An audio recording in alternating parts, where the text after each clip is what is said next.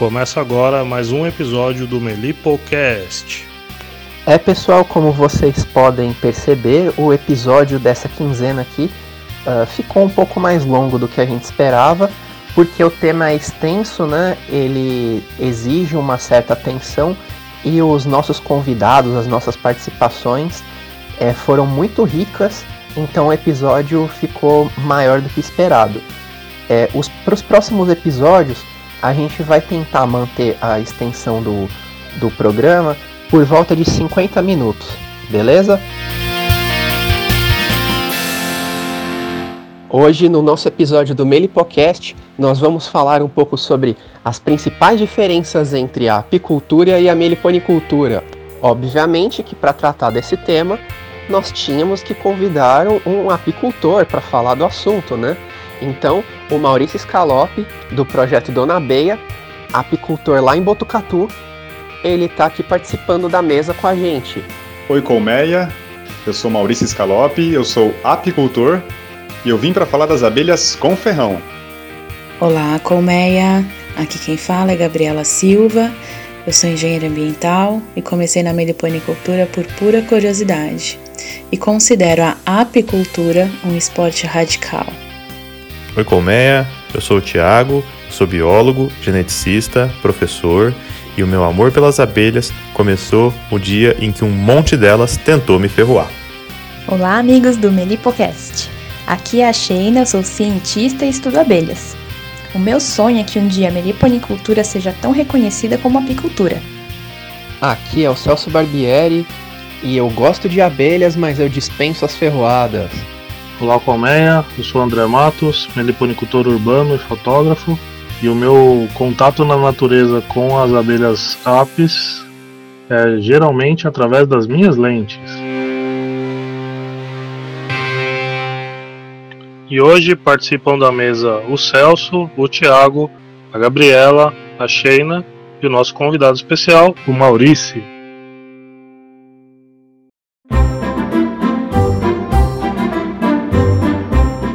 Você está ouvindo o Melipocast, um oferecimento de meliponicultura.org.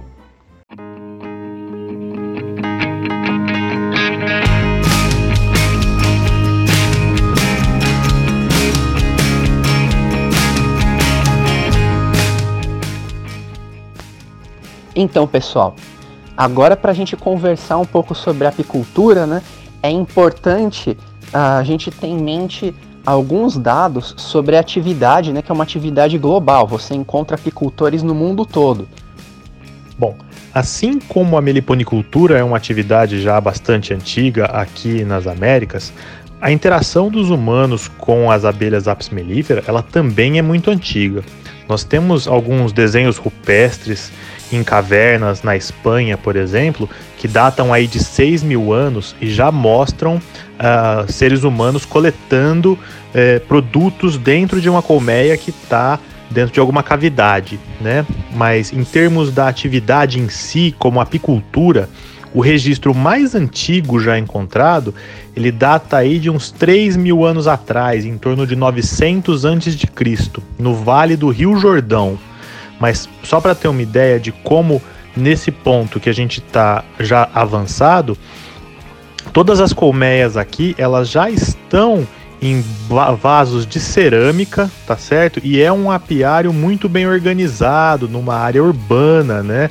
Então, para chegar nesse ponto, a gente imagina que é, a, os princípios da apicultura já vinham de muito antes. Inclusive nesse trabalho, eles têm até uma. A gente, é, eu sou um dos autores desse trabalho, né? É, a gente encontrou até uma coisa muito legal que foi o seguinte: a espécie criada ali no Vale do Rio Jordão, ali em Israel, ela, a, a, a subespécie criada, né? ela não é nem a nativa da área, ela é uma subespécie que ocorre na Turquia. Então já indicava que eles tinham ou conhecimento de que a rainha era a mãe de todas as abelhas e trocavam a, as rainhas, né? Ou então que eles já transportavam colônias de uma área para outra. É um ótimo paralelo mesmo, Tiago.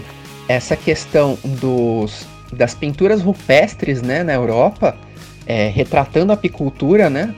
de forma tão antiga, né? É, quando a gente compara com os códices maias aqui nas Américas, né? Retratando o contato das populações indígenas com as abelhas centenas de anos atrás, né? Então, ambas as atividades, tanto a apicultura quanto a meliponicultura, são realmente antigas, né? O que acontece é que elas se desenvolveram de forma bastante diferente. E o interessante é que tanto esse relato do apiário no meio do vale da, na cidade no Vale do Rio Jordão, quanto os códices maias, eles já mostram uma atividade desenvolvida, ou seja, eles já tinham um domínio da, da biologia dos bichos para poder colocar eles dentro de é, colmeias racionais, né, para poder manipulá-los.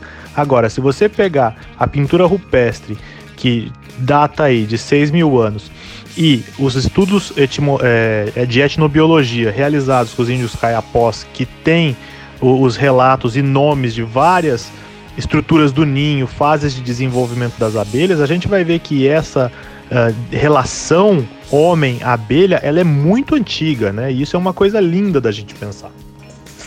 É muito interessante olhar essa linha do tempo do desenvolvimento da atividade da apicultura como um cultivo, né? É, de um alimento ou de outros produtos que as abelhas oferecem. É, e também do desenvolvimento das técnicas da apicultura, né? Técnica de manejo, de, de migração, enfim.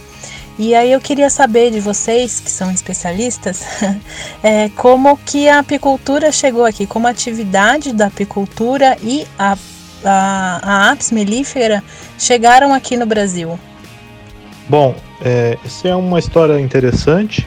Uh, as abelhas do gênero Apis elas foram introduzidas aqui no Brasil em 1839. É um, um relato do professor Paulo Nogueira Neto. O introdutor das abelhas foi o padre Antônio Carneiro e ele traz para o Rio de Janeiro nove colmeias de Apis mellifera mellifera, a abelha preta, né, que eles chamam lá na Europa. E é interessante porque ele cita que dessas nove colônias duas morrem, mas que ao final uh, do ano já são 50, que no próximo ano são 200 e depois eles entregam essas colônias para o governo local, sem dizer se essas 200 são novas introduções ou divisões. Mas o mais interessante é que, diferente do que muita gente pensa, a introdução das apis mellifera no Brasil ela se deu por conta da produção de cera branca para velas, velas religiosas, né? Como a cera dos Meliponini ela é marrom, o cerume é misturado aí cera com própolis e com resinas, ela era imprópria para a gente poder fazer uh, as velas. Então a introdução inicial das apis mellifera é justamente para a produção dessas velas. Essa situação ela só tem a adição de algumas subespécies na sequência, porque conforme os imigrantes europeus foram vindo, eles traziam as subespécies que estavam mais acostumados a trabalhar. Então, por exemplo, os italianos trouxeram a mellifera ligústica, né, a abelha italiana, os, os alemães trouxeram a Apis mellifera cárnica e assim por diante. E até 1956, as, aqui no Brasil, a gente só tinha subespécies de origem europeia, que são pobremente adaptadas ao nosso clima tropical. Afinal de contas, se desenvolveram em, por milhões de anos né, em clima temperado. Eis que o governo brasileiro convida o então iminente geneticista, o professor Varvik Stevanker, para fazer aí uma pesquisa e descobrir uma subespécie de Apis mellifera que fosse de clima tropical e que fosse produtiva. E após aí uma série de pesquisas, o professor Kerr descobre relatos de uma subespécie africana que produzia até 70 quilos de mel por colônia por ano, o que é muito mel. Essa subespécie inicialmente ela foi identificada como sendo Apis mellifera adansoni, depois o professor Hutner é, reclassifica ela como Apis mellifera escutelata, que é a subespécie que foi introduzida aqui no Brasil, e o professor Kerr vai para a África usando o dinheiro de um prêmio que ele ganhou para fazer a busca dessas abelhas. Essas abelhas, então, elas são trazidas para o Brasil. O professor Kerr traz, então, somente as rainhas com uh, em gaiolinhas, com operárias. E chegando aqui no Brasil, ele traz 49 rainhas, introduz essas rainhas em colônias de abelhas europeias, troca a rainha, né? Leva todas essas colônias para uma quarentena no Horto de Camaquã, aqui no estado de São Paulo, em Rio Claro, e deixa lá essas abelhas em quarentena. Em quarentena, que eu quero dizer, é ele coloca uma tela excluidora de rainha na frente de cada uma das colônias e essa tela permite que as operárias saiam para forragear, mas não que a rainha saia para que uh, o ninho possa enxamear. E aí diz a história que um apicultor amigo do professor Kerr foi até o horto de Camaquã sem avisar ninguém para conhecer as tais abelhas africanas que tinham acabado de chegar. E o que ele faz é que uh, ele retira as telas excluidoras da frente das colmeias, porque a malha da tela excluidora que o professor Kerr colocou era muito apertada e quando as operárias entravam nas colônias, as bolotas de pólen caíam da corbícula e as colônias não estavam se desenvolvendo a contento. Quando o apicultor faz isso, ele não só retira, mas ele não conta para ninguém por um tempo. Não sei se ele se esquece ou se ele achou que não é importante e ele não conta. Quando os pesquisadores, o grupo do professor Kerr, fica sabendo, vai até o horto, só que nessa altura, 26 colônias já tinham enxameado, já tinham se estabelecido como colmeias selvagens na natureza. E aí dá início ao processo de africanização das abelhas apis mellifera no Brasil. Inicialmente, a gente pode pensar que não teria problema algum, né? Mas a grande, uh, uh, o grande problema nesse caso é que quando essas abelhas africanas são trazidas para o Brasil, apesar de muito produtivas, elas também apresentavam algumas características indesejáveis, como, por exemplo, a, a agressividade, né, a de, uma alta defensividade e uma alta taxa de comportamento enxameatório. E a ideia do professor Kerr era, uma vez essas abelhas estabelecidas em quarentena, realizar um é, programa de melhoramento genético onde ele ia cruzar essas mais produtivas com as abelhas europeias, tentando produzir inicialmente uma linhagem que fosse produ é, produtiva e dócil, o que nunca teve a chance de ser testado essas abelhas caem no ambiente natural, rapidamente elas se espalham, não só pelo Brasil, como pelas Américas, né? Então, para vocês terem uma ideia, ao sul ela migra até mais ou menos o paralelo 33, 34, ali passando no Uruguai, um pouquinho no norte da Argentina. A oeste elas são limitadas pela Cordilheira dos Andes, elas não conseguem subir e passar os Andes, então no Chile não tem abelha africanizada. E ao norte o limite foi os Estados Unidos. Né? Então elas já ocupam hoje o sul dos Estados Unidos, em menos de 50 anos elas chegaram e ocuparam o continente inteiro. Só que, dada a biologia da abelha africana, que passou a ser chamada de abelha africanizada nesse momento, como ela é muito diferente da biologia da abelha europeia, isso estabelece imediatamente uma nova realidade para a apicultura do continente como um todo.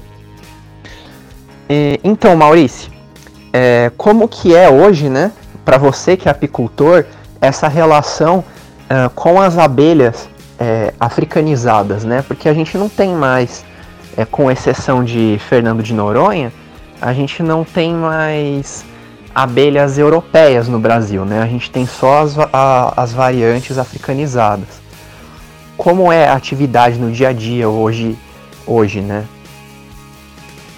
Bom, acho que, assim como provavelmente a maioria dos apicultores brasileiros hoje em dia, eu fui formado já numa apicultura africanizada, vamos dizer assim, que já aprende a lidar com a abelha apis mellifera africanizada. Então, essa apicultura prevê a adoção de algumas medidas que envolvem principalmente segurança. Então, por exemplo, o apicultor brasileiro, ele precisa ter um macacão uh, reforçado e que protege todas as partes do seu corpo. Além disso, o, fume, o fumegador de um apicultor aqui no Brasil, ele tem uma capacidade de armazenamento de, de, de combustível, que geralmente é serragem ou maravalha, também maior, porque a demanda por fumaça durante o manejo é constante e maior que uma, que uma abelha apis mellifera europeia. E também a localização dos nossos apiários uh, precisa ser numa distância segura em relação a locais onde há passagem de pessoas, como estradas ou mesmo residências, e também de animais, uh, principalmente aqueles confinados. Então, essas são algumas das medidas, principalmente na questão de segurança, por ser um animal mais defensivo, como já foi comentado, uh, para a gente evitar acidentes. Então, nos anos subsequentes à introdução da subespécie africana, houve um grande esforço de pesquisadores e apicultores aqui no Brasil para que a gente pudesse ter protocolos de manejo e também equipamentos e materiais que fossem compatíveis com esse novo comportamento muito mais defensivo que as subespécies europeias, que os apicultores então na época estavam acostumados. E acredito que a apicultura brasileira colhe então os frutos desse trabalho e que colocam a gente num potencial de ser uma atividade extremamente produtiva e competitiva em relação ao mercado internacional. Pois é, Maurício. O Brasil está entre os países da América Latina com uma alta produção é, dentro da apicultura, junto com a Argentina e com o México, são dois outros países com, com produção bastante expressiva. E para o Brasil, a gente tem alguns dados da ABMEL, que é a Associação Brasileira dos Exportadores de Mel, para 2017. Nesse ano, a produção atingiu mais de 27 mil toneladas só para exportação, o que resultou em uma receita de 121 milhões de dólares para o país nesse ano. Apesar disso, o consumo de mel pelos brasileiros ainda é bastante baixo, estimado em 60 gramas por ano, sendo que a gente sabe que existem países em que esse consumo atinge até 1 quilo por ano para cada habitante, mostrando que ainda tem bastante mercado aqui no país para ser explorado. É, e eu ouvi dizer que você tem experiência com apicultura do Uruguai. Será que você podia contar um pouquinho para a gente sobre essa experiência? Com prazer, Sheina. Foram algumas razões que me levaram a conhecer a apicultura no Uruguai. Uma delas é que um país tão pequeno produz cerca de 11 mil toneladas de mel por ano, isso representa cerca de 25% do que o Brasil produz, com toda a sua dimensão territorial e com um clima muito menos favorável que o nosso, com um inverno mais rigoroso e com uma flora muito menos abundante.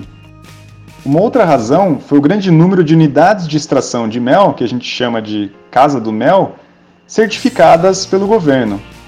Então, isso demonstra que existe uma grande facilidade e um grande incentivo para que o apicultor acesse mercados de forma regularizada. E além disso, há um sistema muito bem estruturado de rastreabilidade do mel produzido no Uruguai. Então, todo apicultor tem uma identificação, todos os apiários são identificados, assim, todo o mel que sai do Uruguai, que exporta praticamente 90% do que produz, possui uma identificação de onde foi extraído, que dia e de que apicultor aquele mel pertence. Então isso confere uma qualidade bastante grande para o seu produto. O problema da apicultura no Uruguai é que eles são extremamente dependentes da exportação e muitas vezes os preços do mercado internacional não são tão favoráveis. Então aqui no Brasil, como a gente tem esse mercado interno com potencial tão grande de ser desenvolvido, isso é uma outra vantagem que a gente tem na apicultura aqui no país.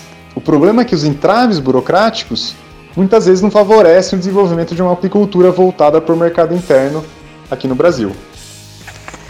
Muito bacana, Maurício, esses dados que você passou para gente, né, mostra bem ah, o potencial que a apicultura tem. É, um, o Uruguai, um dos menores países que a gente tem aqui na América Latina, é, tem essa essa amplitude na produção de mel e da apicultura como um todo, né, que não se basta só no mel, é, e é, é, interessante pensar o potencial que o Brasil tem, né, com essa dimensão territorial e com a diversidade de flora e de biomas que nós temos aqui no nosso país. Então, assim como os dados que a Sheina já apresentou aqui para gente, é, Brasil tem um potencial muito grande, né? Assim como a, a, a meliponicultura, eu acredito que a apicultura também é uma atividade promotora da sustentabilidade, apesar de ser um, um, uma espécie exótica, né? Bom, é, para quem tem interesse em iniciar na, na, na, atividade da apicultura, é muito interessante começar a estudar antes de efetivamente é, colocar para rodar, né? então é, é muito importante é, procurar associações, instituições é, e pessoas de confiança que, que ofereçam cursos é, de formação para essa atividade. Uma dica que eu dou aqui é o Senar, que é um, um, um braço do Sistema S que está vinculado aos sindicatos rurais das cidades que têm zona rural, né? E o Senar oferece anualmente esse curso de apicultura com formação, com, com apresentação da, da, das formas de segurança para uma atividade que é um, relativamente arriscada, né? Então é muito interessante começar pelos estudos e eu indico aí, é, além das associações e dos conselhos que a gente tem aqui no Brasil, é, o Senar é um bom lugar. É, pessoal, mas embora as duas atividades uh, tenham bastante, tem muitas semelhanças, né? Elas também têm bastante diferença, né? Até por causa da diferença de diversidade, né? Dos grupos, né? Porque quando a gente fala de, de apis mellifera, fala da abelha com ferrão, a gente, por mais que que esteja tratando de, um, de várias subespécies, de, de algumas linhagens diferentes, a gente está falando da mesma espécie. Agora, quando a gente fala de abelha sem ferrão, a gente está falando de centenas de espécies só no Brasil, né? Então as atividades vão ser bastante diferentes, os apicultores vão ser diferentes dos meliponicultores, né? E uma coisa interessante com relação a essa diversidade é que quando você trabalha, por exemplo, na apicultura, que você está trabalhando com uma única espécie, uma coisa que você descobre serve para toda a atividade. Quando a gente está falando de abelha sem ferrão, que são centenas de espécies, você tem umas características que por vezes são tão distintas que não se adaptam. Então, por exemplo, a gente tem espécies que vão bem em caixas verticais, espécies que vão bem em caixas horizontais, espécies que constroem o seu ninho em discos, em, em cachos, né, e em espiral. Então, cada uma delas tem um manejo diferente e isso acaba por além, além de enriquecer a atividade, mas acaba por fazer com que os avanços sejam mais lentos também, né? Embora uma coisa que nós vejamos com bastante frequência é a criatividade do meliponicultor, que acha soluções muito rapidamente para problemas que aparecem ou para dificuldades encontradas para se adaptar à técnica de uma espécie para outra. Veja aí, por exemplo, os diversos modelos de caixa e a, a adaptação, por exemplo, de caixas para boca de sapo, né? É, essa, essa diferença entre espécies, né, que faz com que a meliponicultura seja tão diversa e necessite também dessa criatividade, é muito importante a gente lembrar que dentro da meliponicultura, é, dentro da criação racional das abelhas sem ferrão, a gente tem muito além do que só a produção de subprodutos, como mel, como a própolis, né? Nós temos ah, na, na meliponicultura atividade de hobby, né? As pessoas que têm, que criam abelhas, que constroem os seus meliponários como um hobby, ou como conservação, ou como educação ambiental. Então, é a meliponicultura é muito além da, da, atividade econômica de produção de mel, né? É também uma atividade de conservação, educação, lazer, enfim, e ciência principalmente. Ah, isso mesmo, Gabi. é, uma das coisas que é, eu identifiquei né, no meu mestrado, fazendo uma caracterização da meliponicultura aqui, aqui no estado de São Paulo, é que pelo menos aqui no estado de São Paulo, mais de 70% é, dos criadores de abelha sem ferrão criam por motivos de conservação ou de hobby, né? Até para o consumo próprio de mel, né? O consumo é, doméstico. E muito, muitos, muito poucos criadores têm o intuito de criar as abelhas para produzir o mel no sentido de comercializar, né? Então, o, os principais motivos que levam as pessoas a, a criarem abelhas sem ferrão são esses, né? Lazer, é, conservação, né? Tipo, o intuito de conservar essas espécies e também de, de levar a educação sobre os organismos polinizadores, que é uma coisa muito característica do, do meliponicultor. Outra coisa que a gente pode perceber, pode analisar, é que os meliponicultores é, eles é, estão mais presentes em ambientes urbanos, né? Já os apicultores, até pela questão da, da defensividade, da agressividade da, das apes, eles precisam, né, por lei até, estarem em ambientes mais rurais, mais afastados dos meios urbanos, né, por questões de segurança. Enquanto os meliponicultores eles podem cultivar as abelhas sem ferrão é, em casa, em apartamento, em praticamente qualquer lugar, né, desde que tenha recursos para as abelhas e as abelhas estejam no, no ambiente de ocorrência delas, elas eles podem cultivar essas abelhas.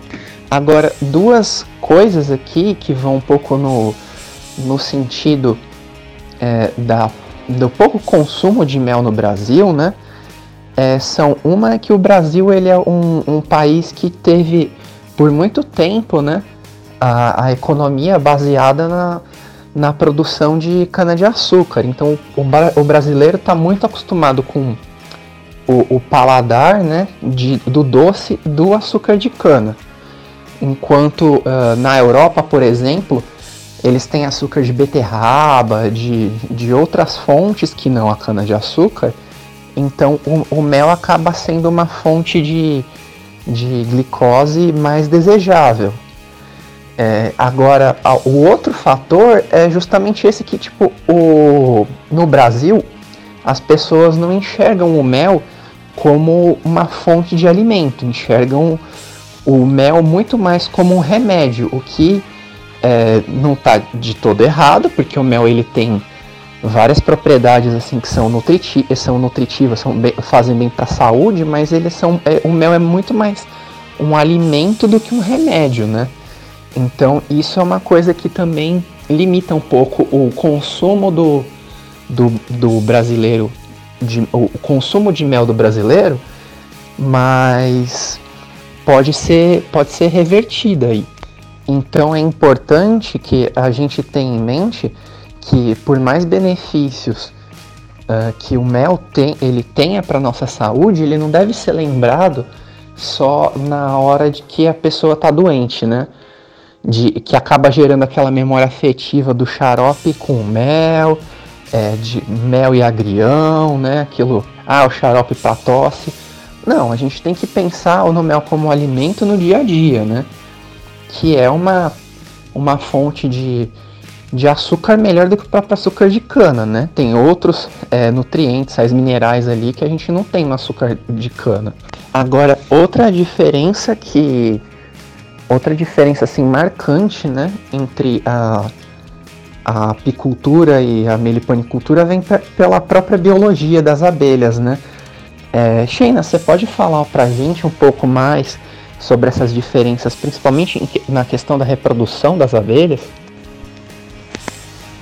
Bom, Celso, apesar dessas duas abelhas serem abelhas sociais, a biologia delas é bastante diferente. Isso vai influenciar como o manejo vai ser feito.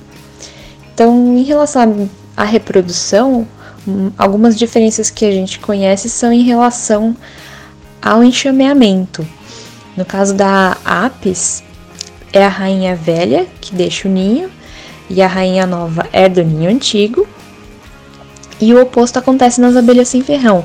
é a rainha nova que deixa o ninho fundando um novo ninho junto com as operárias. Além disso, na Apis existe um comportamento que é o enxame de abandono. Quando as condições não são favoráveis, o ninho consegue se mudar de lugar, e isso não ocorre nas abelhas sem ferrão, então não tem esse problema do ninho deixar o lugar caso as condições não estejam boas. Isso então implica o manejo que o apicultor vai fazer, não é uma preocupação para o meliponicultor.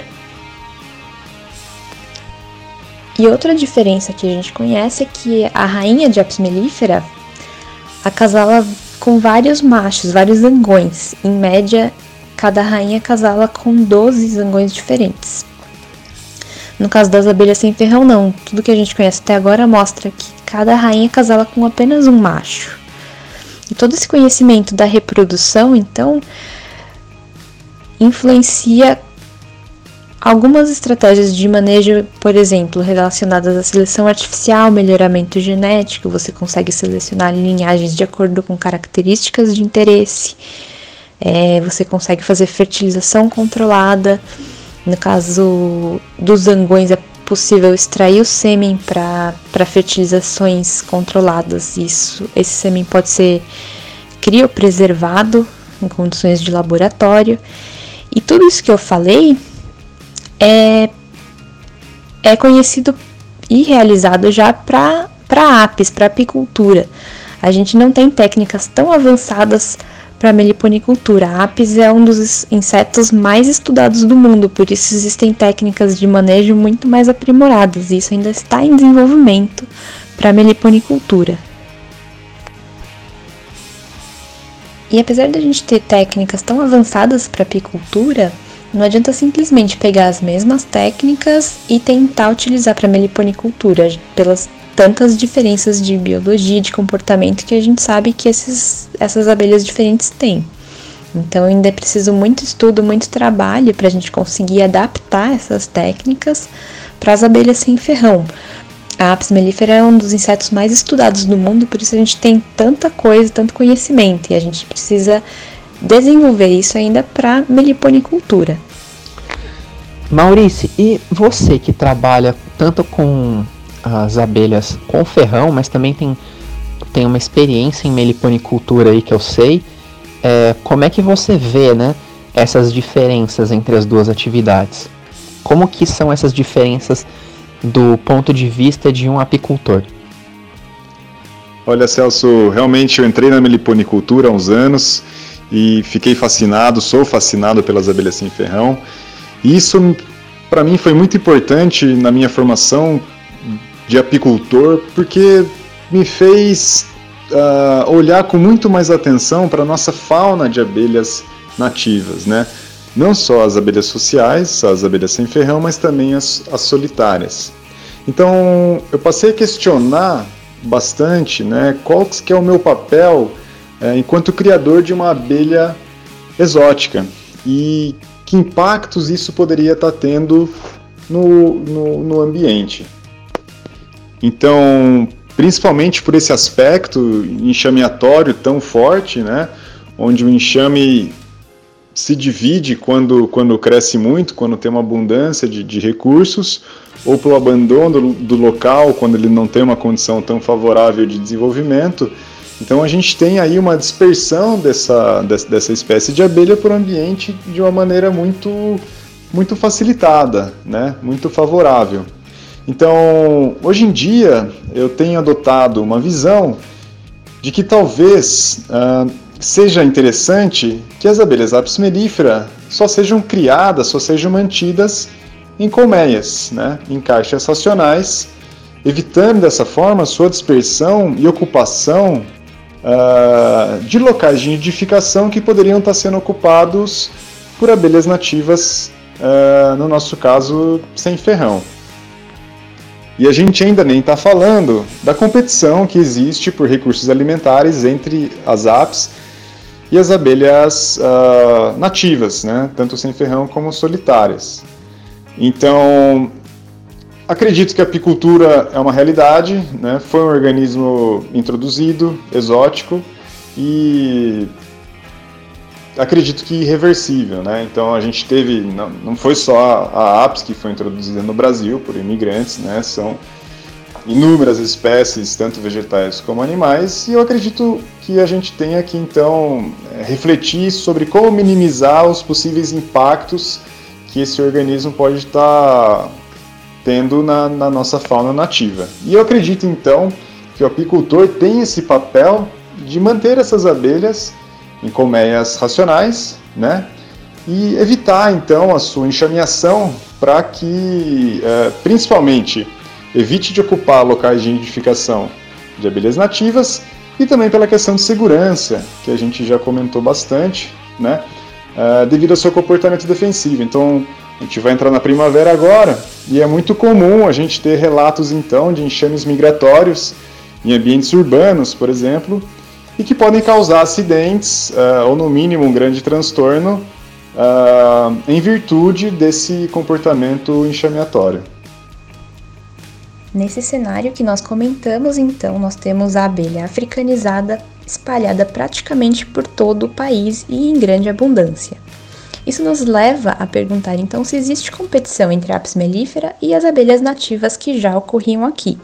Para comentar um pouco essa questão, a gente convidou o Dr. Liedson Carneiro, pesquisador da Universidade Federal de Pernambuco, para comentar um pouquinho para a gente. Bom, introduções de espécies ocorrem e ocorreram pelo mundo todo e é muito importante avaliá-las, uma vez que podem estar afetando as espécies nativas. E a introdução da Apis mellifera pode ser um desses casos, porque ela tem todas as características para se dar bem nos ambientes, fazendo com que seja uma boa competidora. Não é à toa que ela consegue viver praticamente em todos os lugares.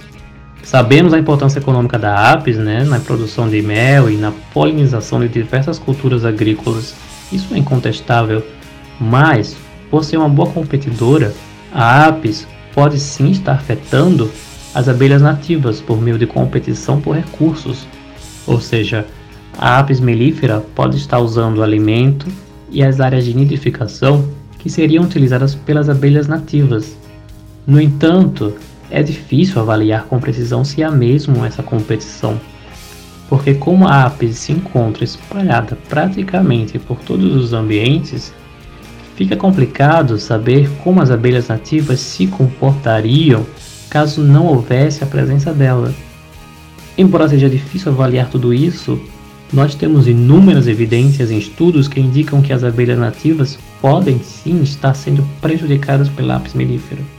É interessante é, se a gente olhar né, com essa fala do Maurício em que ele comenta sobre a competição das abelhas africanizadas com as abelhas sem ferrão, né, e o Liedson falando sobre a dificuldade de se medir.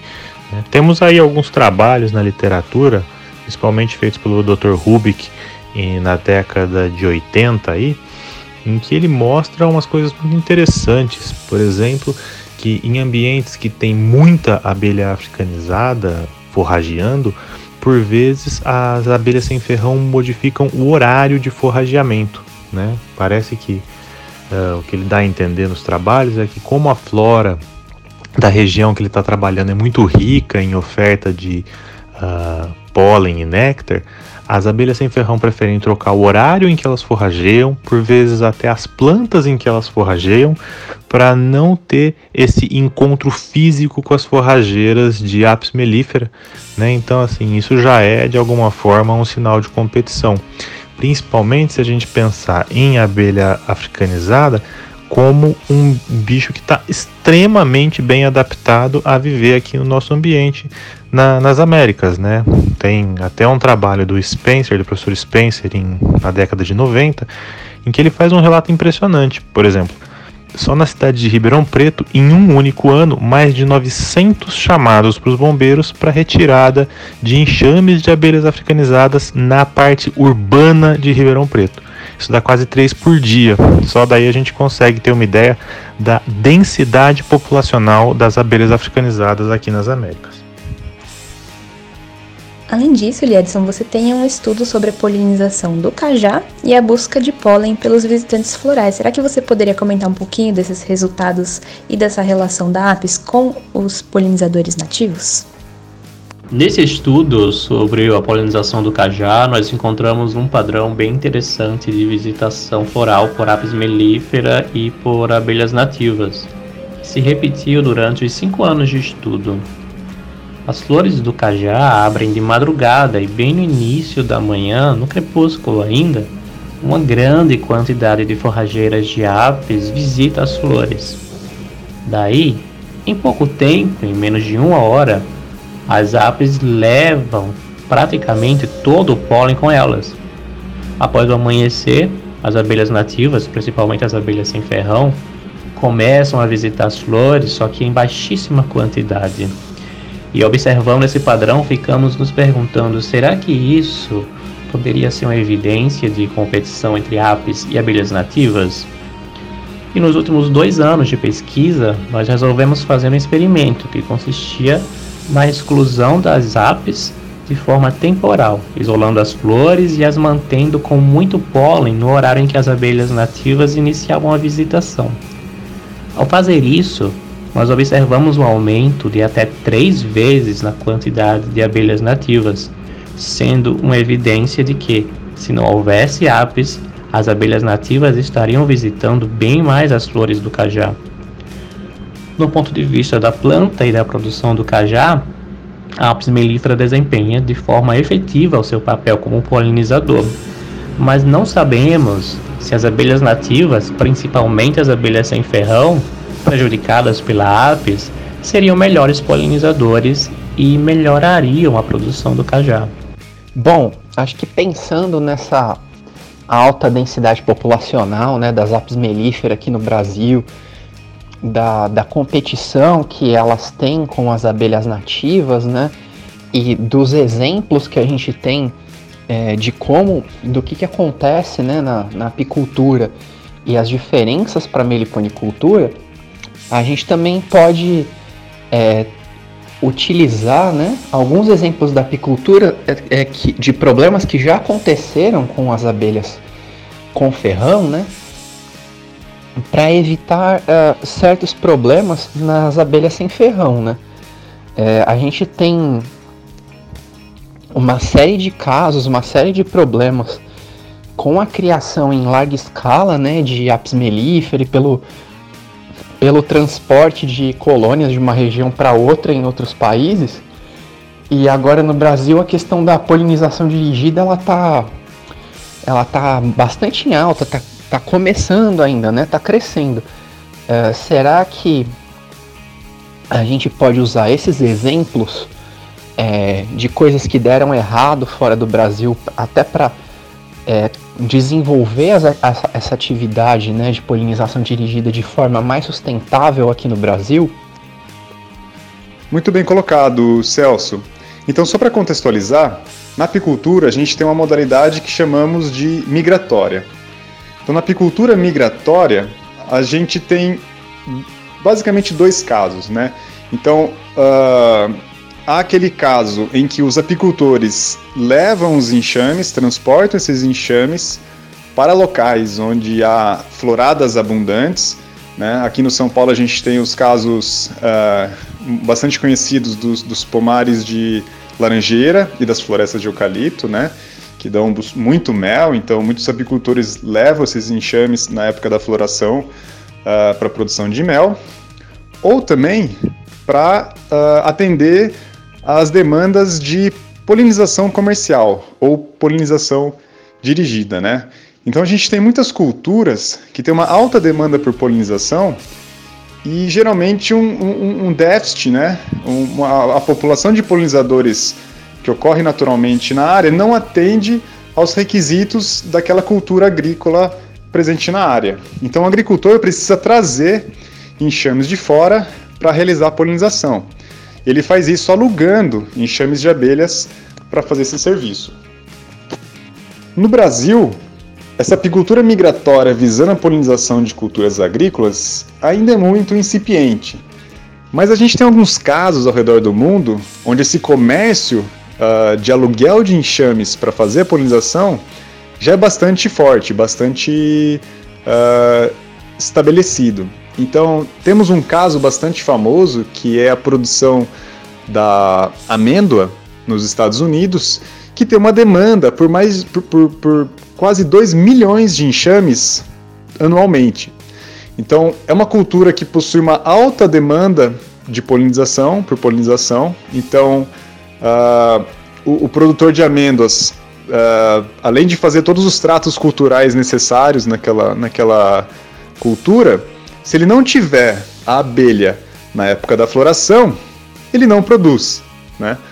Então, a gente tem um deslocamento de um número gigantesco de enxames que percorrem, que saem de vários locais do país e vão atender essa demanda de polinização uh, da cultura da, da amêndoa. E por mais fascinante e impressionante que essa operação possa parecer, né, afinal são centenas de enxames na carroceria de uns caminhões atravessando o país, uh, são descarregados, descarregados nos pomares e tal. Na verdade, esse, todo esse manejo implica em, em uma, uma série de problemas para as abelhas, né?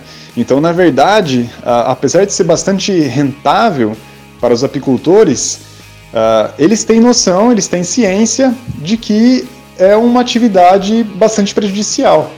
Então, a gente tem o estresse que acomete essas abelhas durante esse transporte, né? afinal podem ser horas, dias presos dentro, da, dentro das colmeias até chegar nos pomares. A gente tem uma alimentação monofloral durante bastante tempo, né? então uh, elas são levadas para locais que tem basicamente só amendoeira florescendo, né? então elas vão se nutrir aí basicamente de néctar e pólen de uma única fonte de, de, de, de planta. Isso é já comprovado cientificamente que uh, não é benéfico para as abelhas, ter somente, elas precisam ter uma diversidade de, de, de pólen, principalmente na sua alimentação. Né?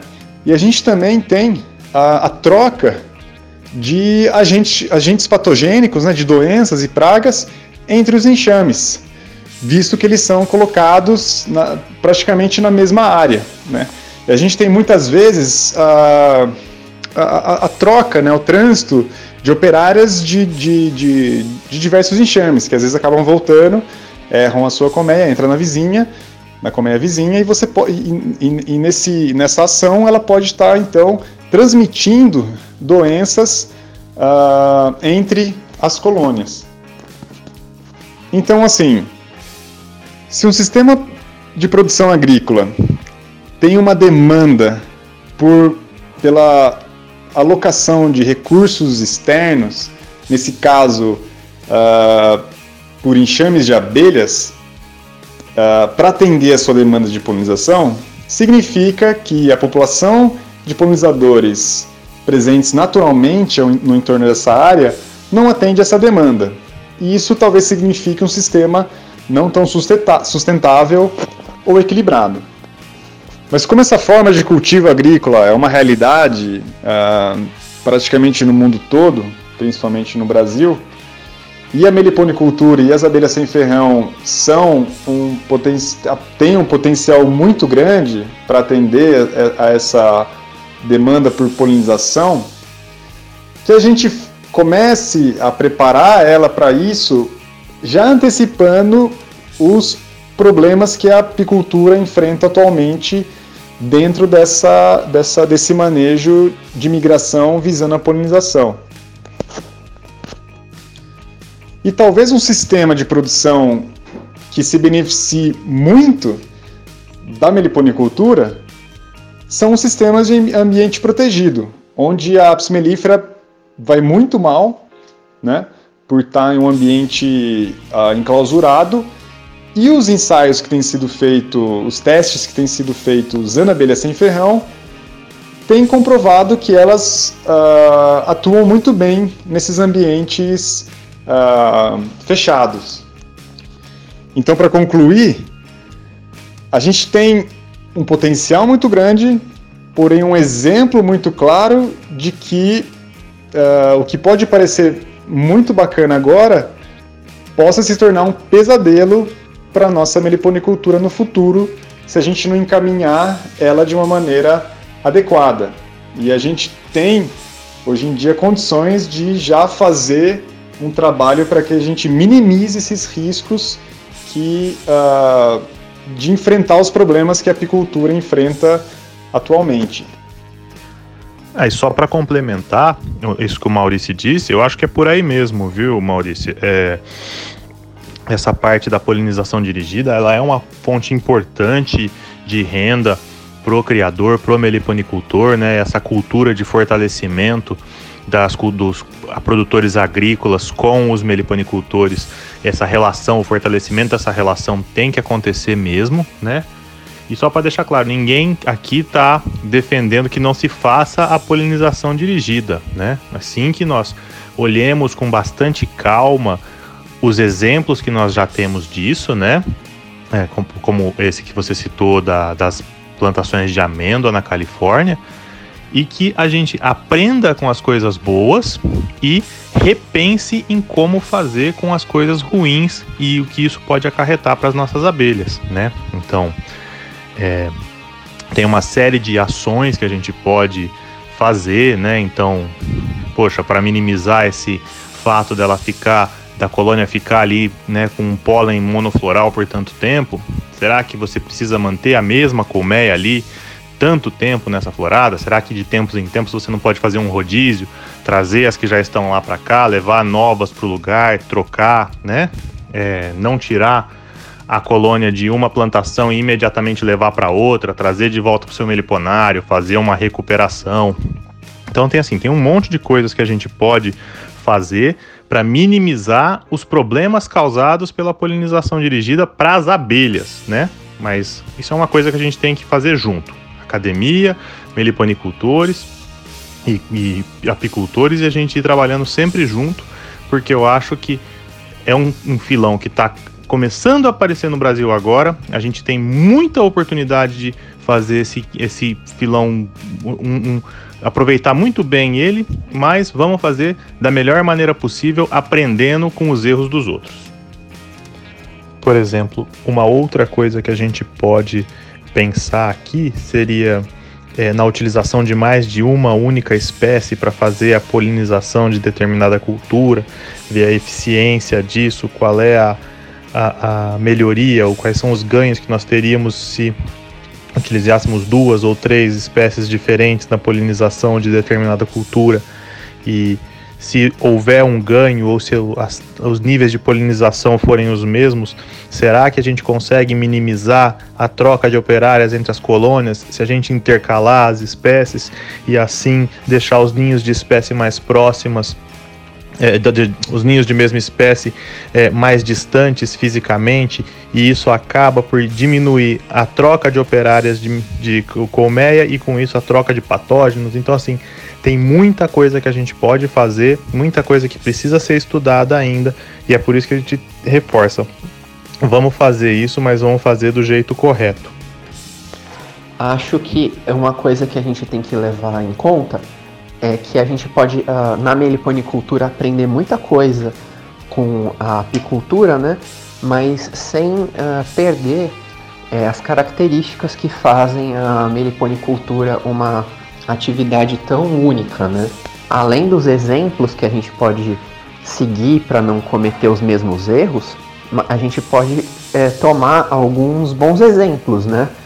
É, como o projeto de ciência cidadã, é, que foi iniciado por um grupo de pesquisadores lá da Áustria, né? É, e eles têm um projeto chamado Colos, né? Que ele trabalha com o monitoramento de perda de colônias de abelha, abelha com ferrão, né? Apis mellifera, é, lá na Europa e foi se, foi se espalhando, né? Tipo, da Áustria para vários outros países da Europa. É, e Hoje também tem colaborações em Israel, na Argélia e no México.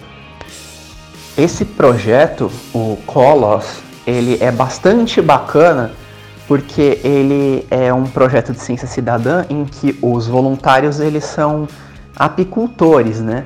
E eles mesmos registram é, a quantidade de colônias que eles têm e a quantidade de colônias que são perdidas é, no período do inverno.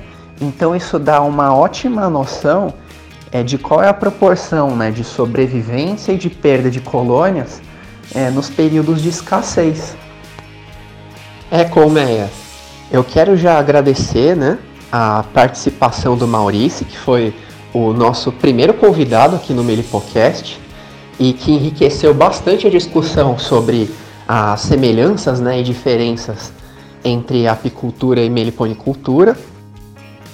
E aí eu queria que o, o Maurício desse o recado dele, falasse um pouco do Dona Beia, é, falasse do, do projeto e dos produtos, né? Então, vamos lá, Maurício, o, o microfone é seu.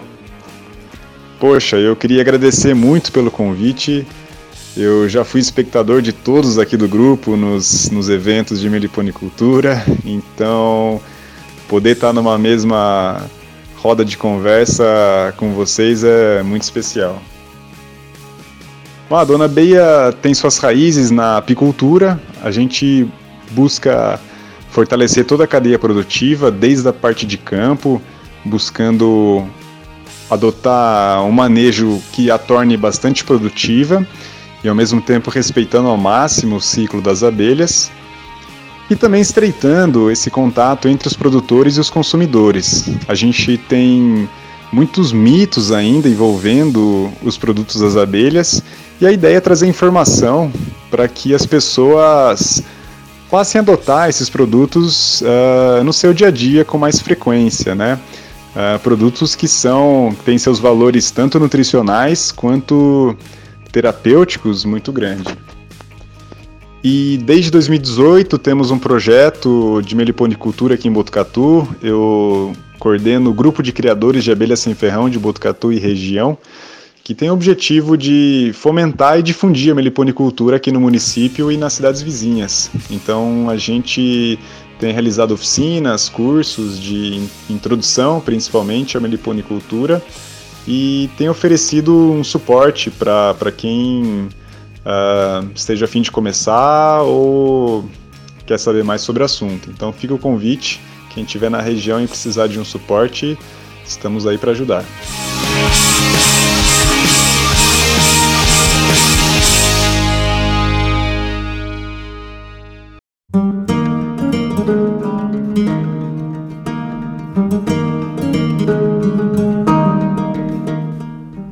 E hoje como convidado especial para dar o seu depoimento aqui no nosso Melipocast, eu tenho a honra de apresentar para vocês ele que foi o meu orientador de doutorado, hoje um grande amigo e um dos maiores pesquisadores de abelha do Brasil, o professor Lionel Segui Gonçalves.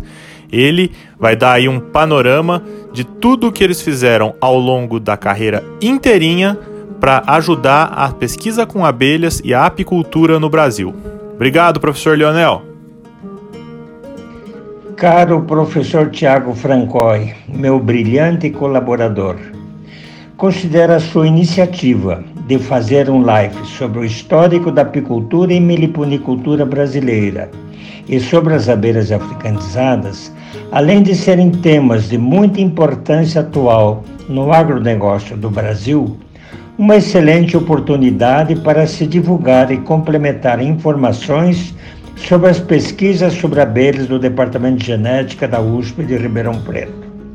O departamento foi fundado pelo já falecido geneticista e grande cientista, meu orientador de doutorado, professor Dr. Varvik Esteban Kerr, com a colaboração de alguns de seus alunos incluindo minha pessoa, e cujo trabalho retrata a história das abelhas africanizadas e das pesquisas com abelhas ali realizadas. Devo informar que ali foram realizadas mais de 200 dissertações e teses, além de monografias de alunos de graduação e de pós-graduação em genética e entomologia da USP de Ribeirão Preto.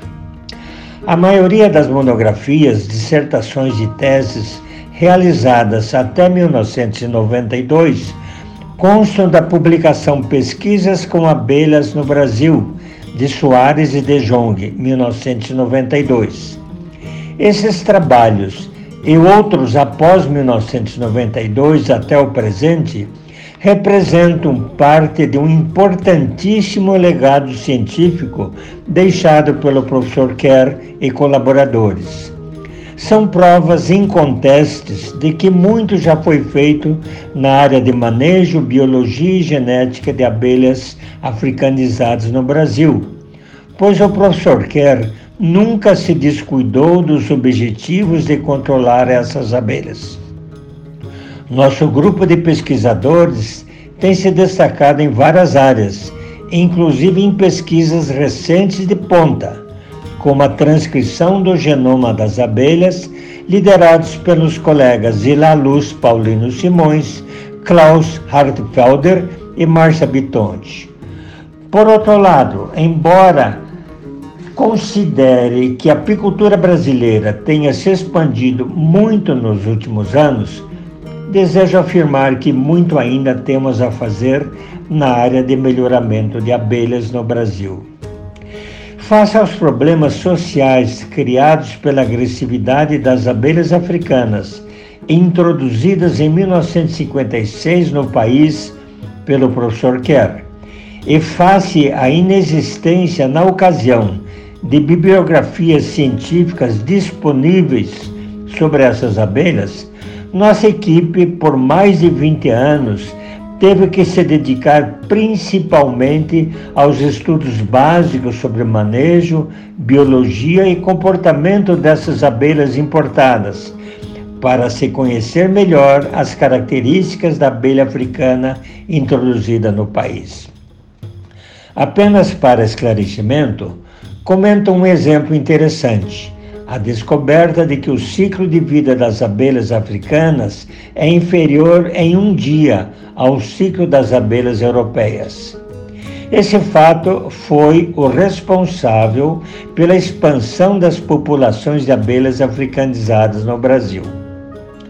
Outra característica importante foi a longevidade das rainhas das abelhas africanizadas constatamos que rainhas de raças europeias apresentam vida média entre 1 e 2 anos de vida, ao passo que as rainhas de abelhas africanizadas no Brasil apresentaram longevidade média de apenas 8 meses. Esse resultado surpreendente interfere consideravelmente em qualquer programa de melhoramento pois em menos de um ano as rainhas de uma colônia são substituídas naturalmente nas colmeias e o programa de melhoramento, não levando em consideração essa variável, torna-se sem valor. Essa informação surpreendeu os apicultores brasileiros que se baseavam em literatura estrangeira acreditando erroneamente em longevidade muito superior das rainhas.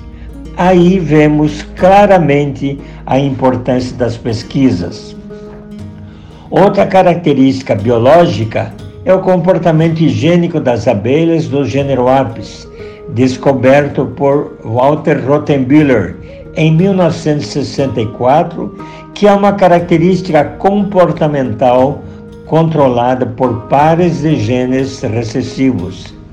Esta é uma das mais importantes características comportamentais das abelhas do gênero Apis. Ela está relacionada à saúde das abelhas e às atividades forrageiras, envolvendo produtividade de mel das abelhas, característica de maior interesse dos apicultores. A professora Kátia Pérez Gramacho nossa colaboradora e atualmente docente da UFERSA em Mossoró, Rio Grande do Norte, tornou-se nossa maior especialista nesse tema. O apicultor gaúcho Aldo Machado dos Santos, de São Gabriel, Rio Grande do Sul, beneficiou-se da seleção do comportamento higiênico das abelhas, tornando-se um dos maiores produtores apícolas do Rio Grande do Sul. Em relação à agressividade das abelhas africanizadas, característica destacada nessas abelhas, Brandenburgo, Gonçalves e Kerr, em 1982, comprovaram que as abelhas com o mesmo genótipo respondiam de maneira quatro vezes mais agressiva no Nordeste do Brasil, Recife, Pernambuco, do que nos sudeste brasileiros, em Ribeirão Preto, São Paulo. Esse trabalho mostrou claramente o efeito do ambiente no comportamento das abelhas africanizadas e que, se a, e que a seleção feita em um determinado ambiente pode não ter o mesmo resultado em outro ambiente.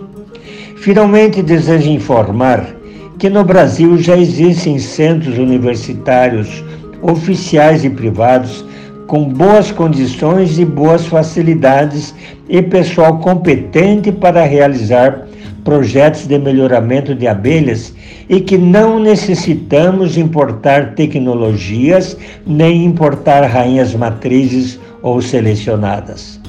Agradeço ao professor Tiago Francoy pelo honroso convite. Obrigado, Lionel.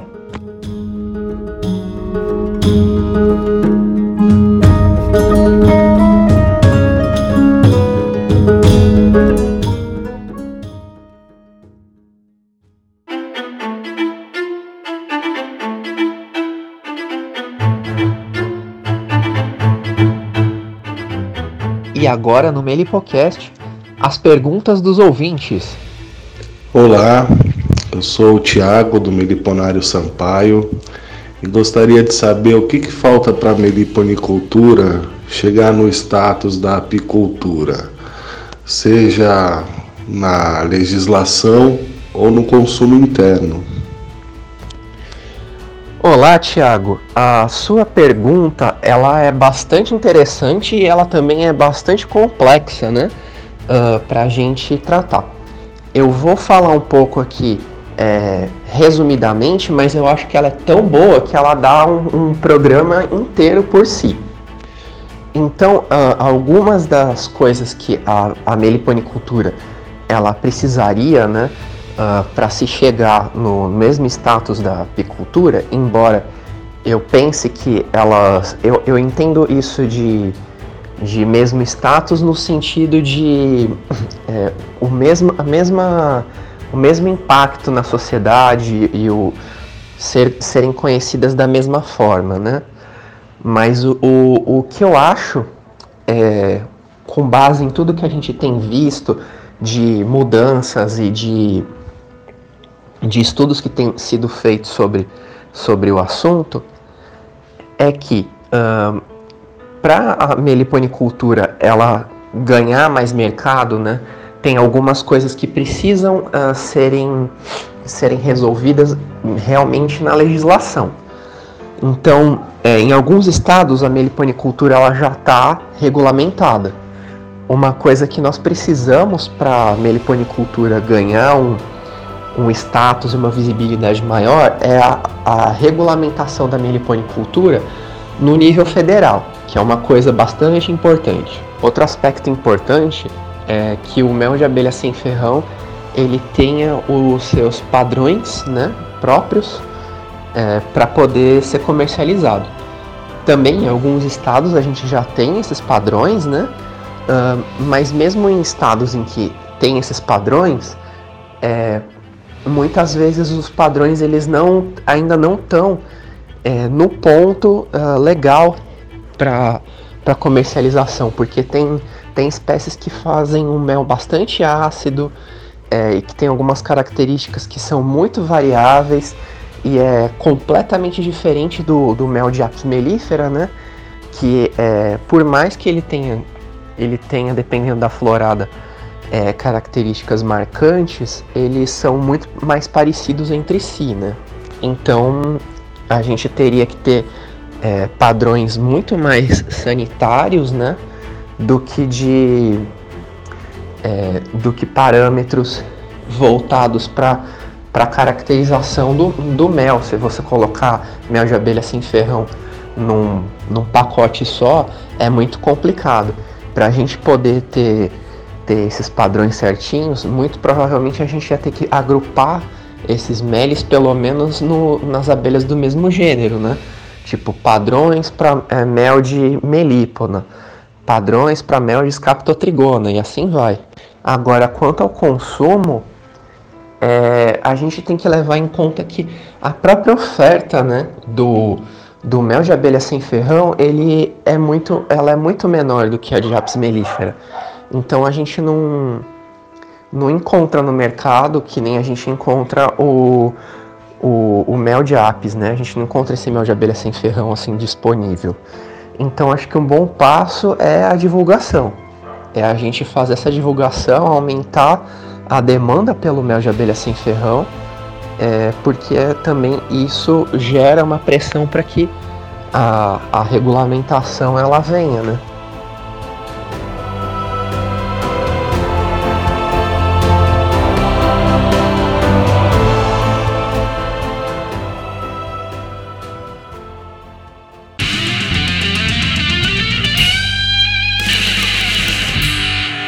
E agora no Melipocast, o nosso bloco de notícias. Fala pessoal, nessa edição do Melipocast eu trago para vocês duas notícias fantásticas que também são dicas imperdíveis. Vamos lá. A primeira é uma dica para quem é amante também é, de produtos com mel e principalmente cerveja. Nosso amigo e parceiro Eugênio Basile da MB, que faz um trabalho ímpar na divulgação e preservação das nossas abelhas nativas, lançou a cerveja M-Beer da, da, série Nativas. Né? A primeira edição da M-Beer ela leva mel de uruçu amarela. É uma cerveja estilo Kolsch, ela não é pasteurizada, ela foi feita em parceria com a cervejaria Bragantina, possui aromas leves de malte e mel, ela tem uma cor dourado claro, uma leve turbidez, né? Ela tem uma sensação na boca, um corpo médio, sem um dulçor final marcante. É surpreendente a personalidade do mel de uruçu, é, que ficou presente nessa receita, né? Como traz notas sofisticadas de malte, como uma cerveja alemã pede, né? Nesse estilo alemão, e tem um retrogosto assim de mel com suavidade. Ela é bem refrescante pela carbonatação uma ligeira mineralização e leve acidez, que faz a boca salivar ao final do gole. Ela é para ser bebida fresca, em taça, como um vinho branco. Né? Ela harmoniza bem com queijos frescos, pratos asiáticos leves, sushi, sashimi, massas, entre outros. Né? E recomendamos que você visite o site da MB e garanta sua. Né? Essa primeira edição de Urussu Amarela já está no segundo lote a próxima edição vai ser com mel de manda saia, mas o estilo dessa segunda edição ainda é segredo, tá? E se você quiser ganhar uma M-Beer, nós vamos fazer junto com o Eugênio um sorteio. É, se inscreve nas nossas mídias sociais, né? É, no Instagram, arroba Meliponicultura Oficial, e manda pra gente um direct com a sua sugestão de qual, qual abelha, qual mel você acha que vai ser usado na terceira edição. Né? A segunda aí já é a Mandaçaia, essa primeira foi a Uruçu. Qual que vai ser o mel usado na terceira edição? Visita também o, o Instagram da MB, é mbmel, arroba mbmel, e lá tem um post com todas as, as cervejas dessa linha série nativas e o nome do mel nome da abelha de cada, cada edição.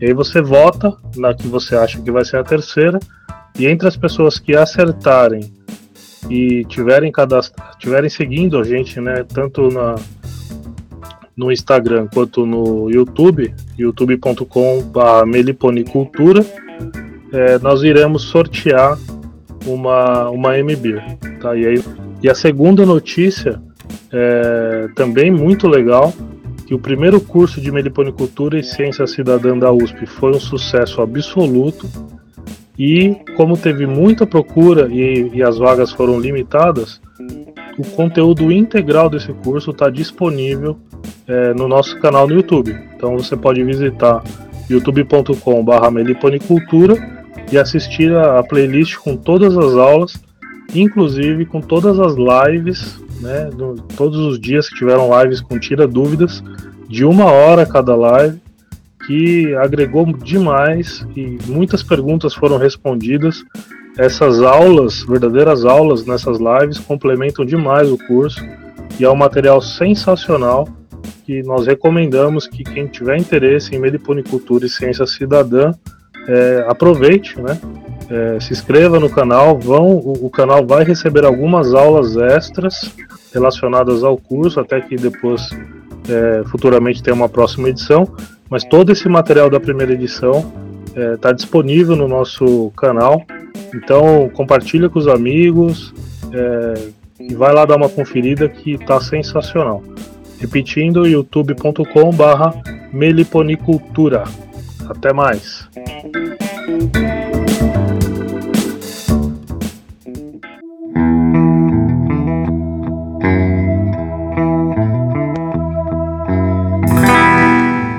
Bom, pessoal, só para encerrar aqui, é, eu gostaria de agradecer muito todos vocês ouvintes, todo mundo que acompanhou esse episódio. Queria uh, fazer um agradecimento especial aqui é, para as nossas participações especiais, né? Para o Maurício, ficou na mesa com a gente, com o professor Lionel, para o Liedson, que colaboraram muito com o conteúdo e ajudaram a enriquecer bastante esse episódio. Eu gostaria também de convidar todos vocês a nos seguirem nas nossas redes sociais, né? Para ficarem atentos a, a novidades e, e a nossa programação, os nossos novos conteúdos. Todos os links estão no linktree barra Melipocast.